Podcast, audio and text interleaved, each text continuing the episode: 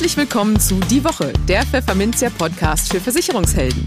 Mein Name ist Karen Schmidt. Und ich bin Lorenz Klein. Hallo. Jede Woche gibt's hier von der Chefredaktion Was auf die Ohren. Hier kommen die wichtigsten Themen der Woche, die unsere Branche und uns bewegt haben.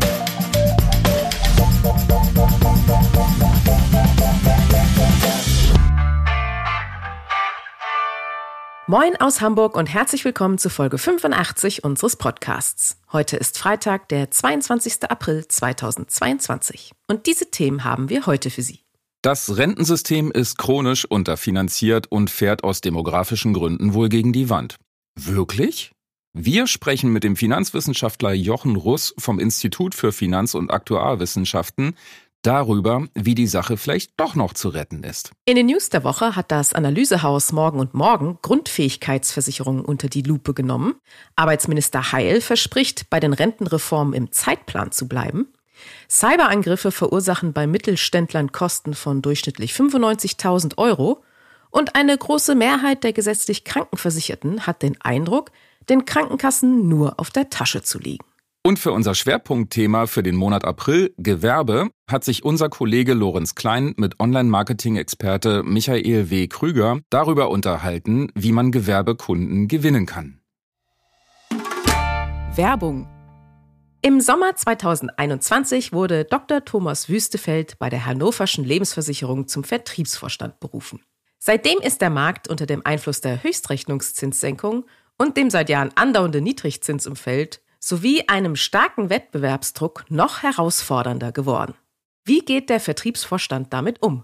Wie positioniert sich die Hannoversche in diesem Markt? Welche mittel- und langfristigen Ziele verfolgt Herr Dr. Wüstefeld für die Hannoversche? Die Antworten auf diese und weitere Fragen gibt Ihnen Dr. Wüstefeld in seinem Interview auf www.pfefferminzia.de. Nur einen Klick entfernt. Im Gespräch vor wenigen Wochen legten die Finanzwissenschaftler Jochen Russ, Alexander Kling und Andreas Seibert vom Institut für Finanz- und Aktuarwissenschaften eine Studie zum Rentensystem vor. Das Werk mit dem Titel Thesen zur Zukunft der Altersvorsorge in Deutschland zeigt, wie die Bundesregierung das System auf Vordermann bringen könnte, aber auch, was frühere Regierungen versäumt haben. Eigentlich eine klare Pflichtlektüre in Berlin. Wir wollen es genau wissen und fragen deshalb Jochen Russ, in welcher Situation das System steckt, welche Stellschrauben jetzt zu drehen sind und welche Rolle Aktien im System spielen sollten. Hallo Herr Russ, herzlich willkommen im Podcast. Ja, schönen guten Tag auch von meiner Seite. Herr Russ, Sie haben ja in einer Studie ausgelotet, äh, welche Zukunft äh, das Rentensystem in Deutschland hat. Ich bin Jahrgang 75. Was kann ich von meiner Rente eigentlich noch erwarten? Das kann ich Ihnen natürlich nicht äh, beantworten, weil ich nicht weiß, in welchen Jahren Sie wie viel in das System einbezahlt haben. Äh, aber ich kann natürlich grob sagen, was ein Mensch Ihres Jahrgangs erwarten kann. Äh, Im aktuellen Koalitionsvertrag steht drin, dass man das Rentenniveau nicht unter 48 Prozent fallen lassen will. Wenn das so wäre, wäre, glaube ich, das Problem relativ klein, aber es ist, da kommen wir sicher nochmal drauf zurück, es ist aus meiner Sicht unrealistisch, dass das finanzierbar ist, dass die Staatsfinanzen das tragen können. Wenn man auf eine Prognose der vorherigen Regierung schaut, die ist davon ausgegangen, dass unter damaligen Gesetzen und äh, unter einer, ich sag mal, normalen Annahme für die demografische Entwicklung das Rentenniveau bis zu ihrem Renteneintritt auf 43 Prozent fallen wird, 43,4 um genau zu sein. Das heißt, wenn Sie in Rente gehen, werden die dann neuen Rentner einfach einen kleineren Anteil des gewohnten Lebensstandards über die gesetzliche Rente finanziert kriegen, als das noch bei heutigen Rentnern der Fall ist. Das heißt, ich muss meinen Gürtel enger schnallen oder sorge selber vor? Vermutlich sind es die beiden Varianten, richtig. Jetzt hatten Sie in Ihrer Studie festgestellt, dass viele Steuerschrauben oder viele Schrauben zu betätigen sind, um das ganze System auf äh, solide Füße zu stellen. Was denken Sie, was sollte die jetzige Bundesregierung tun? Also erstmal würde ich vielleicht noch ganz kurz darauf eingehen, wo das Problem überhaupt herkommt. Äh, auch, auch wenn das den meisten Hörern sicherlich bewusst ist. Ähm, die demografische Entwicklung, und die ist seit langem bekannt. Na, die Wissenschaftler haben die Politik schon in den 80er und 90er Jahren davor gewarnt und haben eigentlich genau vorhergesagt, was jetzt passiert. Aber die demografische Entwicklung wird dafür sorgen, dass das zahlenmäßige Verhältnis von alten zu jungen Menschen sich verschiebt. Heute müssen 100 Erwerbstätige etwa 31 Rentner finanzieren und ähm, Ende der 30er Jahre werden es schon zwischen 44 und 49 sein. Also in den 2030er Jahren steigt der Anteil der Rentner sehr, sehr stark an. Und danach ist das Problem übrigens nicht weg, wie viele Leute sagen. Es ist nur so, dass im optimistischen Szenario das Problem dann nicht mehr größer wird und im pessimistischeren Szenario wird es zumindest mit einer langsameren Geschwindigkeit größer. Ja, also das Problem ist, wir haben immer mehr Rentner und immer weniger Beitragszahler. Und die Probleme, jetzt zu Ihrer Frage, was die Bundesregierung tun sollte, ich glaube, da müssen wir unterscheiden zwischen den Problemen, die jetzt in den 2030er Jahren mit großer Wucht auf uns hereinrollen und einer längerfristigen Stabilisierung des Systems für die Zeit danach. Ich fange mal an mit den 2030er Jahren. Da ist es tatsächlich so, dass wir meiner Meinung nach nur eine Chance haben, das System stabil zu halten, wenn wir an möglichst vielen Stellschrauben gleichzeitig drehen denn wenn wir nur an einzelnen Stellschrauben drehen, müsste man diese radikal drehen. Wenn man beispielsweise nur sagt, man macht alles über Steuerzuschüsse, dann sind wir ziemlich schnell im Billionen-Euro-Bereich. Wenn man es nur mal als hypothetische Berechnung sagt, man würde nur das Rentenalter erhöhen und alles andere gleich äh, lassen, müssten die Leute bis 77 äh, arbeiten. All das geht natürlich nicht. Deswegen muss man an vielen Stellschrauben gleichzeitig drehen. Und im aktuellen Koalitionsvertrag steht drin, dass man drei wichtige Stellschrauben komplett aus dem Spiel nimmt. Im Koalitionsvertrag steht nämlich, das Rentenniveau soll nicht unter 48 Prozent sinken, der Beitragssatz nicht über 20 Prozent steigen und auch das Renteneintrittsalter soll nie, äh, soll nicht erhöht werden. Und es ist relativ klar, das wird nicht funktionieren. Wenn wir drei wichtige Stellschrauben für Tabu erklären, dann wird, werden wir das System nicht finanziert kriegen. Oh, tolle Aussichten. Ja, tut mir leid. Gibt es eigentlich irgendeine Fantasie, eine Möglichkeit, dass dieses demografische Problem, was Sie eingangs erwähnten, die Menschen werden immer älter, es kommt kein Nachwuchs, dass das nochmal gedreht werden kann? Ganz klares Nein, wenn nichts absolut Radikales passiert. Ne? Also wenn wir uns ein Virus vorstellen, das so anstrengend ist wie Omikron und so tödlich ist wie Ebola, da wollen wir gar nicht dran denken. Ne? Solche Dinge könnten natürlich die Demografie irgendwie nochmal massiv beeinflussen. Aber im Großen und Ganzen muss man sagen, wenn nichts absolut Radikales passiert, dann ist die demografische Entwicklung einfach schon angelegt. Denn Wissen Sie, so, so blöd das klingt, ich glaube, äh, Professor Raffelhüschen hat das mal ganz plakativ gesagt, ein großer Teil der zukünftigen demografischen Entwicklung ist ja in der Vergangenheit schon passiert.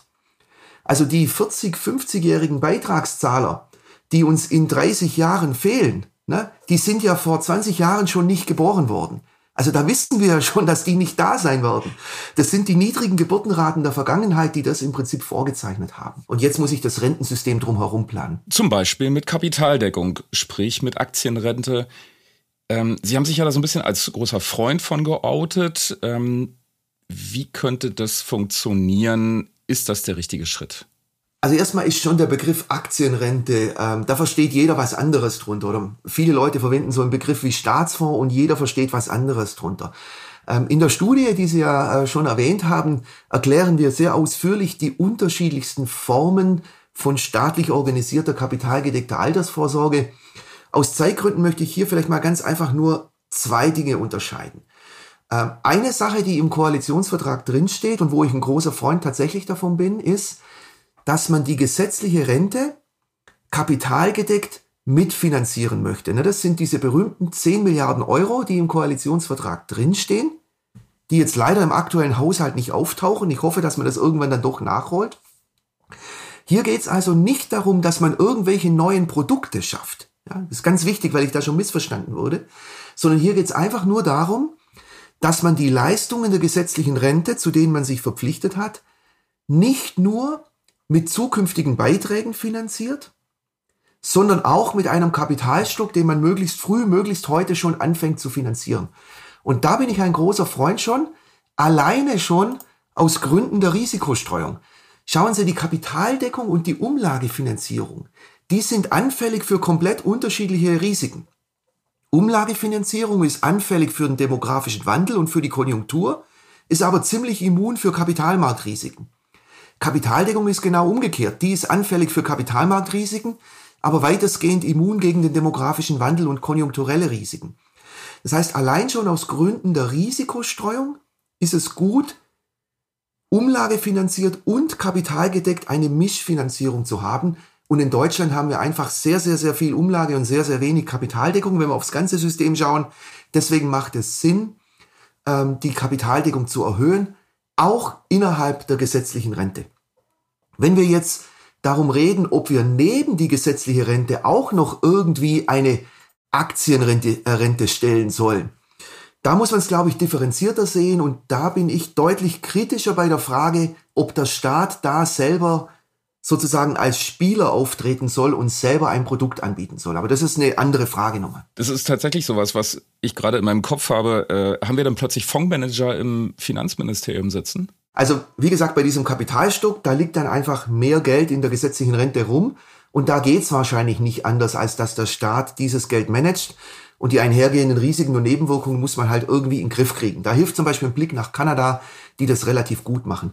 Aber Sie haben natürlich recht, wenn der Staat plötzlich Fondsmanager spielt, das bringt relativ viele Risiken und Nebenwirkungen mit sich. Und deswegen ist meine Meinung auch, ohne dass ich diese Risiken und Nebenwirkungen jetzt ausführlich erläutere, auch das tun wir in der Studie, dass außerhalb der gesetzlichen Rente, wenn wir was Aktienbasiertes machen, dass das sinnvollerweise privatwirtschaftlich passieren soll. Einfach um die Risiken und Nebenwirkungen, wenn der Staat als Spieler agiert, zu vermeiden. Aber ich finde dann, wenn wir so eine Aktienrente oder wie auch immer wir sie nennen wollen, machen, finde ich noch was zweites unglaublich wichtig. Das ist total banal, wird aber in der aktuellen Diskussion irgendwie gar nicht, gar nicht anerkannt. Kapitaldeckung braucht Zeit. Ja, das muss, muss ich Ihnen eigentlich nicht erklären. Wenn ein heute 63-Jähriger anfängt, kapitalgedeckt was zu machen, wenn der mit 65 oder 67 in Rente geht, dann wird der noch nicht viel Geld angespart haben. Selbst wenn er eine super dolle Ole-Ole-Rendite macht, in den paar Jahren wird er nichts gemacht haben. Also Kapitaldeckung braucht Zeit. Das heißt, wenn wir heute mit einem neuen System bei Null anfangen, wird es sehr, sehr lange dauern, bis das was bringt. Im Umkehrschluss heißt es aber, wenn wir doch nur ein kapitalgedecktes System hätten, wo die Leute schon jahrelang was reingespart hätten, dann wäre das ein unglaublich wertvolles Gut. Und, Überraschung, so etwas haben wir. Die Riester-Rente ist ein kapitalgedecktes System, wo die Menschen schon 20 Jahre lang reingespart haben und immerhin rund 16 Millionen Menschen haben das gemacht. Und hier fängt man nicht bei Null an. Und deswegen bin ich ein starker Freund davon zu sagen, lass uns die Riester-Rente reformieren, man muss sie reformieren, in der aktuellen Form ist sie nicht zukunftsfähig, aber man kann sie mit einfachen Mitteln reformieren und darauf aufbauen, statt mit einem neuen System komplett bei Null anfangen. Jetzt aber raus damit, äh, wie kann man die Riester-Rente finanzieren? Können wir gerne mal tiefer reingehen. Also das Aller, Allerwichtigste ist die hundertprozentige Beitragsgarantie bei der Riester-Rente. Die muss weg. Na, als die Riester-Rente eingeführt wurde, waren die Zinsen noch höher. Und da war es durchaus möglich, Produkte mit 100% Beitragsgarantie zu bauen, die trotzdem noch ein gewisses Chancenpotenzial haben. Im aktuellen Zinsniveau geht das nicht mehr. Da ist die hundertprozentige Beitragsgarantie eine unglaublich starke Renditebremse. Die lässt kein angemessenes Renditepotenzial mehr zu. Und noch viel schlimmer, so hohe Garantien bringen auch keine Sicherheit. Ähm, das haben wir vor etwa einem Jahr in einer anderen Studie gezeigt. Wenn ich auf die Kaufkraft der Leistung schaue, also nicht nur auf Eurobeträge, die man mal als Rente kriegt, sondern auf die Kaufkraft, ist es tatsächlich so, dass ein gewisses Maß an Aktien einen gewissen Inflationsschutz bringen, weil über lange Zeiträume Aktien und die Inflation einen gewissen Gleichlauf haben. Und das führt dazu, wenn ich mit einer Garantie höher bin als 70 bis 80 Prozent, wenn ich mit der Garantie noch höher gehe, dann sinkt zwar das Risiko, das aus dem Wackeln der Aktienmärkte resultiert, aber das Inflationsrisiko steigt und das Produkt wird für die Kunden unterm Strich riskanter. Wir haben das mal ausgerechnet, so bei einer Garantie von 70 bis 80 Prozent ist die maximale Sicherheit. Also selbst wenn der Staat sagt, Riester-Produkte müssen so sicher wie möglich sein, müsste er Garantieniveaus zwischen 70 und 80 Prozent zulassen. Das ist das Aller, Allerwichtigste. Aber natürlich sollte auch der Zulagenprozess vereinfacht werden. Äh, damit auch die Verwaltungskosten gesenkt werden können. Und wegen mir kann man auch sagen, dass man, staat, ähm, dass man staatlich regulierte Standardprodukte einführt, ein Standardriester, eine Standardriester-Variante, die jeder Anbieter im Programm haben muss, die vielleicht besonders einfach und besonders kostengünstig ist. Also da kann man sehr viel tun. Aber man muss immer im Hinterkopf haben, wenn ich das mache, statt was Neues aufzusetzen, fange ich nicht bei Null an. Das heißt, wir sparen einfach Zeit, die wir auch nicht mehr haben. Und vor allem, das Grundprinzip der Forderung bei Riester, das muss erhalten bleiben. Denn die Forderung über, über, über Zulagen, die für jeden gleich hoch sind, zusätzlich zur steuerlichen Forderung, ne? diese Forderung ist das einzige mir bekannte Altersvorsorge-Forderungssystem, das geeignet ist, die Schere zwischen Arm und Reich kleiner zu machen. Überall sonst wird nur mit Steuerersparnis gefordert und von der Steuerersparnis profitieren die Reichen überproportional. Von der Riester-Forderung profitieren die Armen überproportional. Okay, offensichtlich war die Grundidee ja gar nicht so schlecht bei Riester. Aber ganz im Ernst, wenn ich Ihnen zuhöre, da sehe ich ja für meine Kinder, da kommt mir das kalte Grausen. Das heißt, die dürfen später meine Rente zahlen und für sich selbst noch einen Kapitalstock aufbauen. Das ist nicht nett, ne? Also erstmal ist es nicht nett, aber äh, ja, ähm, das ist ein bisschen komplexer mit der Generationengerechtigkeit. Ähm, Erstmal ist es so, wenn wir nichts tun, ist es auch massiv generationenungerecht für die nächste Generation. Denn wenn wir, in der, wenn wir in der gesetzlichen Rente nichts tun, dann werden die Beiträge ihrer Kinder und ihrer Enkel eben viel, viel höher sein. Die Renten werden niedriger sein und auch die Steuerzuschüsse, die ja auch die künftigen Generationen bezahlen, werden, werden größer sein, werden höher sein als heute. Die Haltelinien, die heute im Koalitionsvertrag stehen, machen die Generationenungerechtigkeit noch größer. Wenn ich jetzt aber sage, ich lege einen Kapitalstock in die gesetzliche Rente rein, ja, und wenn ich den eben nicht über Schulden finanziere, die natürlich dann auch wieder ihre Kinder und Enkel tilgen müssen, sondern wenn ich den heute schon sinnvoll ausfinanziere, dann könnte ich mit so einem Kapitalstock tatsächlich die Generationengerechtigkeit erhöhen. Ein weiteres Produkt, das sozusagen neben der gesetzlichen Rente steht, das ist aber tatsächlich so, das würde jeder für sich dann einfach ähm, sparen müssen. Und da müssen künftige Generationen einfach mehr tun. Das, das können Sie nicht ändern, das kann ich nicht ändern. Das ist einfach eine Konsequenz aus dem demografischen Wandel. Und es ist eine Konsequenz dessen, dass wir einfach viel zu spät reagiert haben. Das bisschen, was die Politik in der Vergangenheit gemacht hat, hat ausgereicht, um die gesetzliche Rente bis zum Jahr 2030 ähm, ähm, demografiefest zu machen. Andere Länder, die, die man uns heute immer vorhält und sagt, die sind doch viel besser. Ich nenne jetzt mal Schweden als Beispiel. Ja? Die haben einfach in den 90er Jahren schon auf die Wissenschaftler gehört. Also jeder, der sagt, wir müssten es machen wie die Schweden, der hat es noch nicht ganz kapiert. Wir hätten es machen müssen wie die Schweden, aber dafür ist es jetzt zu spät.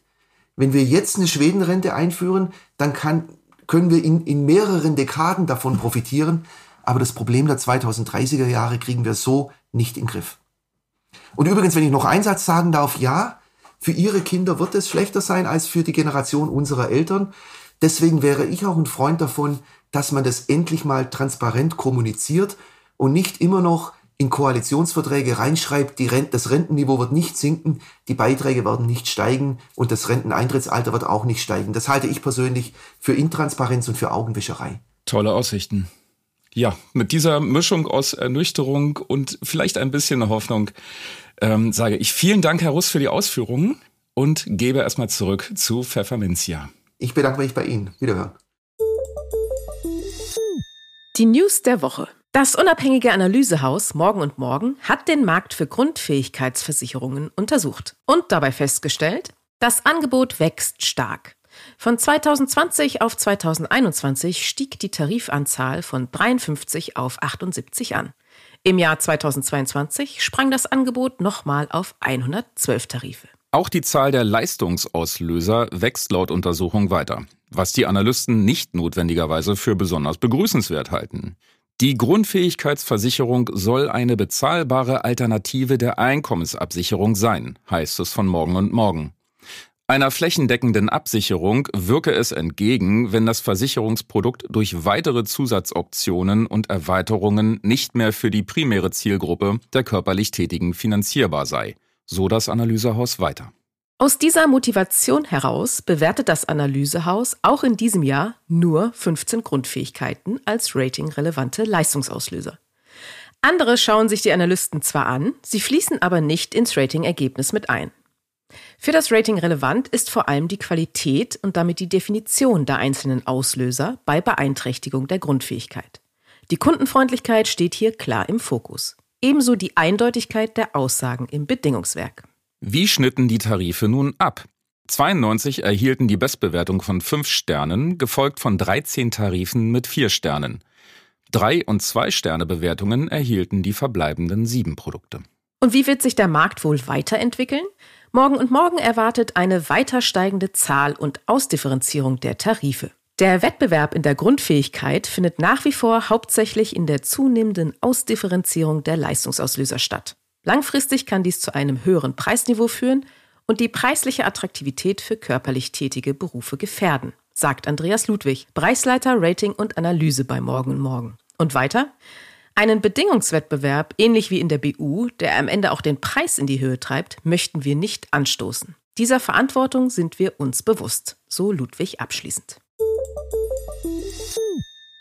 Bundesarbeitsminister Hubertus Heil will noch in diesem Jahr eine Reform der gesetzlichen Rente anstoßen, die im Koalitionsvertrag vereinbart ist. Das sogenannte Rentenpaket 2. Erstens, wir sorgen dafür, dass das Rentenniveau stabil bei 48 Prozent bleibt, und zwar langfristig. Und zweitens, wir stellen die Finanzierung der Rente auf eine breite Basis mit dem Aufbau eines Kapitalstocks, sagte der SPD-Politiker in einem Interview mit der deutschen Presseagentur. Konkret geht es um den Aufbau eines Fonds für die sogenannte Aktienrente. Also den Plan, die gesetzliche Rente teilweise mit einer Kapitaldeckung zu hinterlegen. Über einen staatlich verwalteten Fonds. 10 Milliarden Euro Anschubfinanzierung sollen in diesem Jahr dort hineinfließen. Das werden wir vernünftig anlegen, versprach Heil. Der Krieg in der Ukraine mit dem finanziellen Aufwand etwa für die Aufrüstung Deutschlands werde sich nicht auf diese Pläne auswirken, betont der Minister. Wir spielen Rüstung nicht gegen Rente aus, sagt er im Interview. Man werde mehr tun für die äußere Sicherheit Deutschlands, aber auch den sozialen Frieden nicht aus den Augen verlieren. Deshalb sorge das Rentenpaket 1 für höhere Leistungen bei Erwerbsminderungsrentnern und Rentenpaket 2 stelle im zweiten Halbjahr langfristig die Weichen für eine stabile Alterssicherung. So Hubertus Heil weiter. Nicht alle sind von der Idee einer Aktienrente aber begeistert. Der Sozialverband Deutschland zum Beispiel sieht das äußerst kritisch. Aus Sicht des Sozialverbands ist die gesetzliche Rentenversicherung mit ihrem umlagefinanzierten System die zentrale Säule im Alterssicherungssystem in Deutschland, die sich durch Verlässlichkeit, Stabilität und Sicherheit auszeichnet, heißt es in einem Brief, den Verbandspräsident Adolf Bauer verfasst hat. Es müsse daher sichergestellt werden, dass die Einführung der teilweisen Kapitaldeckung nicht zu einer Schwächung der gesetzlichen Rentenversicherung führe, betont er. Aus Sicht des Verbands bedeutet das vor allem, dass der Kapitalfonds, anders als im schwedischen Modell, nicht mit Mitteln gespeist wird, die für die gesetzliche Rentenversicherung im Umlageverfahren benötigt werden. Auch am Festhalten des Mindestrentenniveaus von 48 Prozent, wie es die Bundesregierung versprochen hat, hält der Verband eher wenig. Wegen der aktuell stark steigenden Preise sollten Rentnerinnen und Rentner entlastet werden. Und zwar über eine sofortige Anhebung des Mindestrentenniveaus auf 50 Prozent und danach eine schrittweise Anhebung auf das Lebensstandard sichernde Niveau von 53 Prozent, fordert der Verband. Hm, dass sich das angesichts der aktuellen und künftigen Staatsfinanzen aber machen lässt, Stichwort demografische Entwicklung, dürfte mehr als fraglich sein. Die Zahl der Cyberattacken steigt.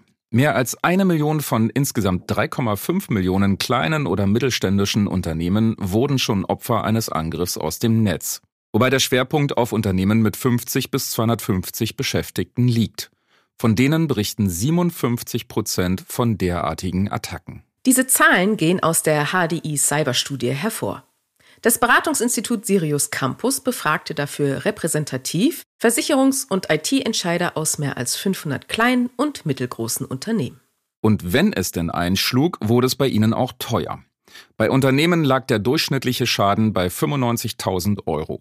Bei Freiberuflern waren es sogar 120.000 Euro. Größere Mittelständler berichten sogar von Kosten von bis zu einer halben Million Euro. Wobei sich die Angriffe auf Unternehmen in allen Größen erstrecken, wie die Studienautoren betonen. Kleinere Unternehmen geraten nun sogar stärker ins Visier von Online-Kriminellen, seitdem sich größere Unternehmen besser schützen. Zudem gelten kleine Unternehmen oft als geeignetes Einfallstor, weil sie als Dienstleister oft IT-Schnittstellen zu den großen unterhalten. Und was passierte konkret? Rund ein Viertel der betroffenen Unternehmen musste den Betrieb unterbrechen. Jeweils 22 Prozent wurden Kundendaten gestohlen bzw. erlitten sie Imageschäden. 16 Prozent wurden ausspioniert bzw. verloren geheime Unterlagen. Und von 15 Prozent forderten Kunden Schadenersatz. Immerhin, als Konsequenz der erlittenen Cyberattacke entschieden sich über ein Viertel der betroffenen Unternehmen für den Abschluss einer Cyberversicherung. Und das ist auch gut so, denn nur bei einem Viertel war der Cyberschaden umfassend durch eine Cyberversicherung abgesichert. 30 Prozent der Befragten verfügten dagegen über keinerlei Versicherungsschutz und standen mit dem erlittenen Schaden also ganz alleine da. Eine große Mehrheit von 77 Prozent der gesetzlich Krankenversicherten fühlt sich offenbar nicht sehr wertgeschätzt. Stattdessen hat sie den Eindruck, dass die gesetzliche Krankenversicherung sie vor allem als wirtschaftlichen Faktor sieht, bei dem nicht das Wohl, sondern die Kosten im Mittelpunkt stehen. Das ermittelte der private Klinikbetreiber Asklepios im Rahmen einer Studie. Darin sagten 86 Prozent der Befragten, dass lieber die behandelnden Ärzte über die beste Behandlung entscheiden sollten und nicht die Kassen. Sogar 93 Prozent finden, dass eine unabhängige Instanz anstelle des medizinischen Diensts der Krankenkassen die Qualität, Kosten und Leistungen prüfen sollte. Daneben gibt es wohl den Wunsch nach Durchblick. Zwei Drittel der Befragten finden, dass die Kosten für Behandlungen und Medikamente kaum transparent sind. 84 Prozent hätten gerne solche Informationen von ihrer Krankenkasse.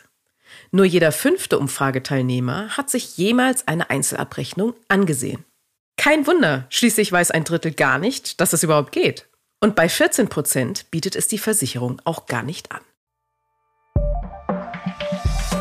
Das Schwerpunktthema. Mit der richtigen Zielgruppe und der passenden Strategie gelingt es jedem Versicherungsmakler, online mehr Gewerbekunden zu gewinnen. Davon ist Versicherungsmakler und Online-Marketing-Experte Michael W. Krüger überzeugt. Er berät und coacht seit rund sechs Jahren Vermittlerkollegen und Unternehmen der Assekuranz zum Online-Marketing.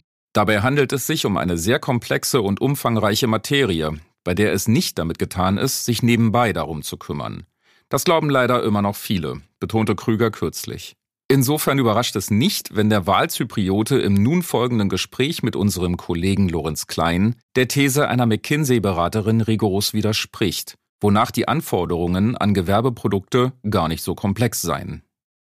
Hallo Michael Krüger, viele Grüße nach Zypern und willkommen im Podcast. Ja, danke lieber Lorenz, dass ich dabei sein darf. Ja, lieber Michael, die Gewerbeversicherung, über die wollen wir heute sprechen. Und die galt im Vergleich zum Privat- und Industriekundengeschäft in den vergangenen Jahren eher als Stiefkind, doch das ändere sich gerade. Das meint jedenfalls Ulrike Detjen, Partnerin bei der Unternehmensberatung McKinsey. Das Segment entwickle sich seit einigen Monaten sogar zunehmend zu Everybody's Darling. Und zwar schrieb sie das am Mittwoch in einem Gastbeitrag für den Versicherungsmonitor. Ja, und das aus gutem Grund, denn der Markt sei attraktiv, sein Potenzial nicht ausgeschöpft und die Anforderungen an Gewerbeprodukte gar nicht so komplex. Teilst du diese Einschätzung von ihr, von Ulrike Detjen? Nein. Äh, das kann nur jemand sagen, der gar keine Ahnung davon hat. Äh, also ich sag's mal so, ja, also dass der Markt äh, lukrativ ist, das stimmt. Ähm, dass viele Vermittler natürlich in den Markt rein wollen, das stimmt auch. Vor allem, das begann ja, als dann die KV LV-Provisionen eingedampft wurden, deutlich nach unten, äh, haben plötzlich die Vermittler alle das Gewerbegeschäft entdeckt und sind ja auch von den Versicherungsgesellschaften in die Richtung gelenkt worden. Aber das, die Materie ist halt sehr komplex, ja. Und wenn die Dame von Gewerbe- und Industrieversicherung redet, äh, äh, da braucht man jahrelange Erfahrung äh, dazu. Ich mache das jetzt tatsächlich schon seit Anfang der 90er Jahre und äh, wenn man zu einem Firmenkunden kommt, da geht es ja auch dann um komplexere Themen, nicht nur um eine Police zu verkaufen, sondern es geht um die Sicherheitsthemen und die ganzen Schutzthemen, die ein Unternehmen braucht, äh, ob es jetzt eine Sprinkleranlage ist oder eine ähm, Alarmanlage und dann geht es auch noch um Themen wie Montageversicherung, Transportversicherung, Warenkreditversicherung. Also das ist schon ein bisschen umfangreicher. Das kann man nicht so pauschalieren, wie die Dame das da gemacht hat. Mhm. Äh, einen Bäcker zu versichern, ja, äh, oder einen Friseur mit einer Haftpflicht und einer Inhaltsversicherung. Da bin ich bei ihr. Das ist nicht sehr schwer, das kann jeder. Da gibt's heute Produkte von der Stange. Aber wenn man ein bisschen äh, detaillierter in den Markt will und ein bisschen, und sie spricht ja von Industrieversicherung, wo ich ja auch unterwegs bin, vor allen Dingen in der Metall, äh, im Metallbereich sind wir ja zu Hause, äh, dann ist es schon ein bisschen komplexer. Dann liegt es am Ende an den Maklerinnen und Maklern selbst aus deiner Sicht, wenn der Gewerbevertrieb noch nicht so rund läuft, wie man das gerne hätte? Ja, was heißt, er läuft nicht so rund? Äh, das ist eine Frage der Erwartungshaltung der Gesellschaften, ja. Also bei uns läuft es und ähm, äh, bei anderen äh, Industriemaklern, mit denen ich ja über meinen Verband organisiert bin, äh, läuft's auch. Ja, also das äh, wird natürlich auch immer äh, schwieriger und komplexer, weil natürlich auch immer mehr ausländische Versicherer in den Markt kommen. Und das hat dann natürlich eine ganz andere Eigenheit. Ja, also man muss einmal unterscheiden, wovon reden wir? Reden wir von Kleingewerbe, ja, wo ich gerade von gesprochen habe, Bäckereien, Metzgereien, Friseuren, äh, weiß ich nicht. Äh, bei der Tankstelle wird schon ein bisschen komplizierter der Deckungsumfang. Oder reden wir von Industriegeschäft? Ja, wenn wir von tatsächlichen Großrisiken reden, ja, das wird dann sehr komplex. Ja, da muss man wirklich lange Erfahrung haben. Und als Makler, äh, der jetzt auch das ganze Backoffice nicht dazu mitbringt und auch nicht die Reputation, äh, glaube ich, hat man gar keine Chance in dem Markt überhaupt Fuß zu fassen. Dröseln wir das mal ein bisschen gemeinsam auf. Du selbst sagtest einmal, während Facebook ein guter Ort dafür sei im privaten Umfeld, äh, ist das Medium für geschäftliche Beziehungen nicht erste Wahl, also Facebook. Das klingt erstmal plausibel aus meiner Sicht, doch mit einem LinkedIn oder Zink-Zugang allein ist es ja noch nicht getan, wenn man äh, auch als Makler vertrieblich da einen Fuß in die Tür bekommen möchte. Welche konkreten Schritte müssten Makler unternehmen aus deiner Sicht, um auf diesen Plattformen, die ich eben angesprochen habe, zu einem erfolgreichen Vertriebler zu werden? Ja, ich gebe dir recht. Das Profil alleine macht's nicht, aber das äh, ist schon mal der erste Schritt, ja, dass man äh, dort äh, sich richtig positioniert, äh, wie es neudeutsch heißt, äh, und äh, dass man dort auch einfach die die richtigen Aussagen auf seinem Profil tätigt in die Richtung, wo man die Interessenten hinhaben will.